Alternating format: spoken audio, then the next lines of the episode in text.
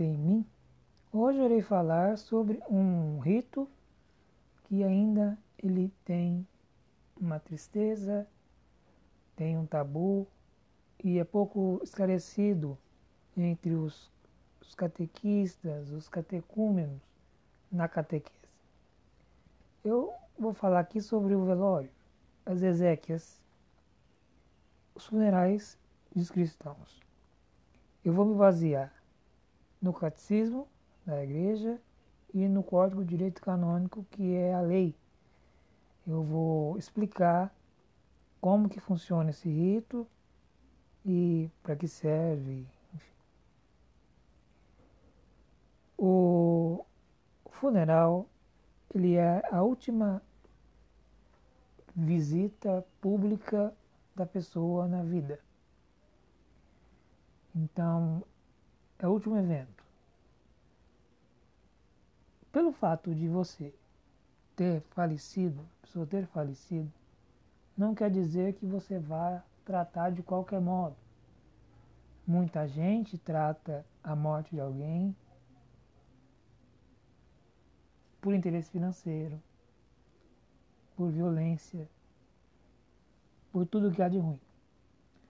Mas nós cristãos, nós devemos zelar por aquilo e ter o um máximo de, de empatia, máximo de cuidado e de respeito, porque cuidar do outro é um mandato de Jesus, é uma obra de misericórdia.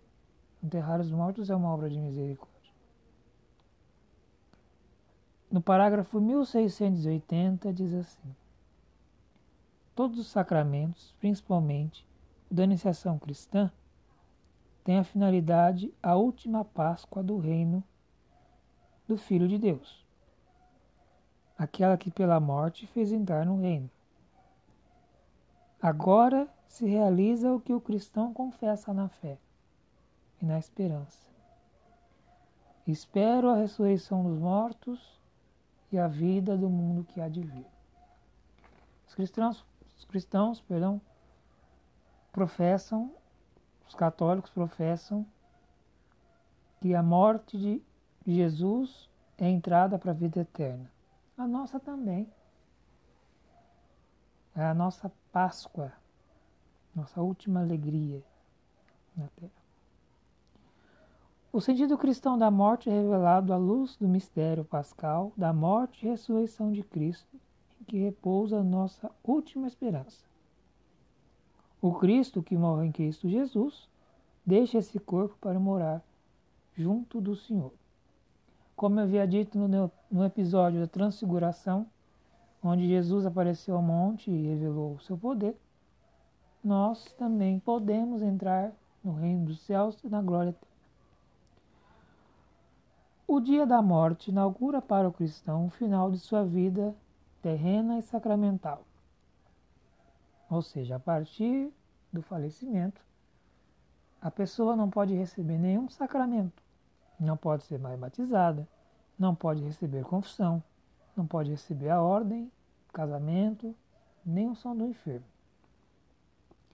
Por isso que a confissão, a unção dos enfermos e a Eucaristia, que são três sacramentos de cura, são dados nos últimos momentos de vida da pessoa. E ainda sobre condição, por exemplo, se ela ainda estiver viva, aquele sacramento valerá, como se fosse num acidente, numa doença. Continuando aqui. A semelhança definitiva à imagem do Filho, conferida pela unção do Espírito Santo, e a participação na festa do Reino, antecipada na Eucaristia. A Igreja, como mãe, trouxe sacramentalmente o seu seio cristão durante a peregrinação terrena, acompanha-o desde o início até o final de sua caminhada para entregá-lo às mãos do Pai. Ela oferece ao Pai em Cristo o Filho de sua graça e deposita na terra a esperança. e que o corpo ressuscitará na glória. Esta oferenda é plenamente celebrada pelo sacrifício eucarístico, ou seja, a missa e as bênçãos que também existem e seguem, que são os sacramentos, sacramentais. O Código de Direito Canônico deve ser celebrado o funeral de toda aquela pessoa cristã. Todos têm o direito. No cânon 1176 diz assim: Devem ser feitas exéquias aos fiéis defuntos segundo as normas. As exéquias com a igreja implora o auxílio espiritual para os defuntos e a honra de seus corpos, e ao mesmo tempo levar os vivos e familiares a consolação da esperança. A Igreja recomenda vivamente que conserve o piedoso costume de sepultar os mortos, mas não proíbe a cremação, desde que ela não conflita com a doutrina cristã. Ou seja, por exemplo, uma pessoa que tem o desejo de ser cremada e não sepultada. A igreja não proíbe. Mas acontece que tem muito cristão que nega que vai ressuscitar, que nega que existe o céu. Aí não, não se pode. Enfim. Como é feita a celebração? A celebração da Ezequiel ela é feita por um, por um livro com orações. E aonde se faz essas exéquias? É permitido, porém, a qualquer fiel ou aqueles que competem tratar das exéquias, escolher outra igreja ou um local apropriado, um cemitério. É permitido, sim, que os católicos sejam velados em, em capelas, igrejas, catedrais, velados. Antigamente, há muitos séculos atrás, cidades que se iniciavam, elas tinham a matriz, mas não tinham um cemitério. Então as pessoas eram sepultadas dentro da igreja. Hoje não é possível. As pessoas comuns são sepultadas em cemitérios, que quer dizer em grego dormitório, que é também um lugar sagrado, onde nós também não devemos fazer blasfêmia, não devemos fazer qualquer tipo de brincadeira, pois ali estão é, as almas cristãs e também não cristãs, de demais religiões, mas que tem uma cruz, tem uma capela, tem um lugar reservado para oração. Se a morte ocorrer fora da própria paróquia, é, deve ser feito uma logística. Então, se a pessoa morreu em outra cidade, ela deve ser transportada. Como corre os funerais de bispos, cardeais e o Santo Padre. Simples. As exéquias do bispo celebram-se na igreja catedral, a não ser que no testamento o bispo escolha outra igreja. As catedrais, que são as igrejas mãe da diocese, elas têm criptas. Então, os falecidos bispos e arcebispos são sepultados nas igrejas é, geralmente é a última diocese por onde passou. Por exemplo, é um bispo, ele reina em São, ele reina, ele trabalha em São Paulo, depois 20 anos trabalha em Curitiba e depois pouco tempo antes de se aposentar, aos 75 anos, ele trabalha em Minas Gerais. É, é, é válido que esse corpo desse bispo seja levado em Minas. que foi a última diocese, mas em seu testamento ele pode escolher a cidade. As exéquias dos religiosos ou dos membros de vida apostólica celebram-se também na igreja, em oratório próprio. O que acontece com freiras e freis? Né? São velados em mosteiros, em conventos, em oratórios, ou até numa própria igreja. Não feitas pelo bispo, mas pelos seus frades, pelos madres, pelos superiores, os religiosos. Se essa paróquia tiver um cemitério, é permitido o sepultamento ali. Existem muitas cidades que têm um cemitério. Como eu havia dito, o cemitério é também um lugar católico.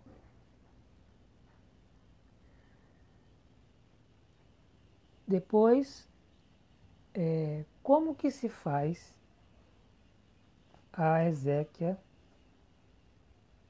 cristã para aquelas pessoas que não são batizadas. Elas também têm o direito.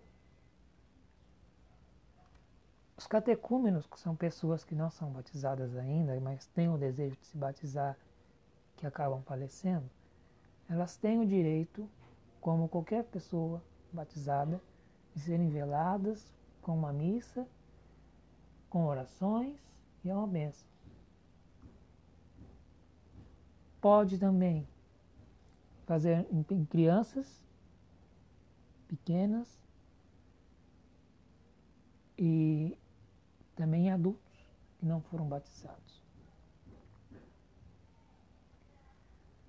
Estão proibidos os velórios cristãos, o rito de Ezequias, a hereges, apóstatas e cismáticos seja, aqueles que não creem em Deus, não acreditam na ajuda da igreja e não nunca quiseram saber de Cristo. Também está proibido o que escolheram a cremação como uma forma de blasfêmia e outros pecados que não se pode ser perdoados, que entra em outro canto, ou onde é o decreto papal disser. No caso de excomunhão.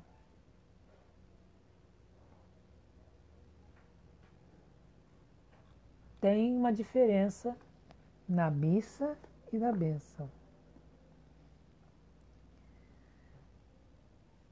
Aqui voltando para o catecismo, diz assim: O ouro do Ezequiário, rito das Ezequias, propõe três tipos de celebrações funerais, correspondendo aos três lugares onde acontece a morte: a casa, a igreja e o cemitério.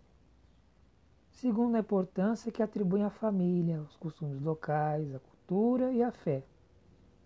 Esse esquema é comum em todas as tradições litúrgicas em quatro momentos principais. A acolhida.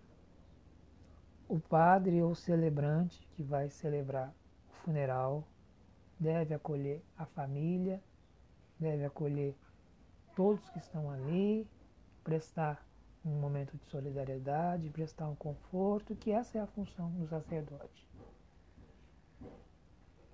É bom dizer que o padre, o diácono não vai julgar a pessoa que faleceu, nem a família que faleceu pelas circunstâncias. Ele só vai estar ali para escuta e também para dar é, a conforto da palavra. Depois ocorre também a liturgia da palavra, ou seja, é feita a pregação do Evangelho, né, uma homilia especial para confortar os familiares, os amigos daquela pessoa que faleceu. E alguns, algumas vezes é feita uma missa de corpo presente, uma missa normal, comum, que não há nada muito de especial, onde é consagrado o corpo e o sangue de Cristo para aqueles que podem comungar, feita o culto, a missa, é feita também, por último, a encomendação, que seria a última oração, é, de acordo com a igreja, antes do corpo descer a sepultura, que seria a bênção dos mundos. Logo após tem a missa de sete dias, que antigamente era celebrada somente em sete dias. Se contava uma semana que a pessoa falecia e fazia a missa. Tem alguns casos que não é preciso esperar mais sete dias. Você pode fazer a missa de sete dias com dez dias, com 14 dias, com 20 dias. É, a missa de sétimo dia é só para se lembrar o tempo em que Jesus ficou na terra, fez a criação descansou. E é para lembrar também que todos nós devemos rezar pelas almas do purgatório.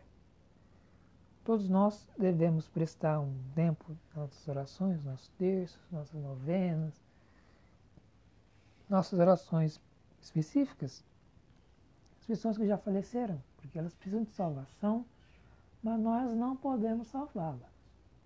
E nem elas próprias podem salvá-las. Quem pode salvar é a misericórdia divina. Então, a missa de sétimo dia, ela lembra esse ato da oração, das homenagens.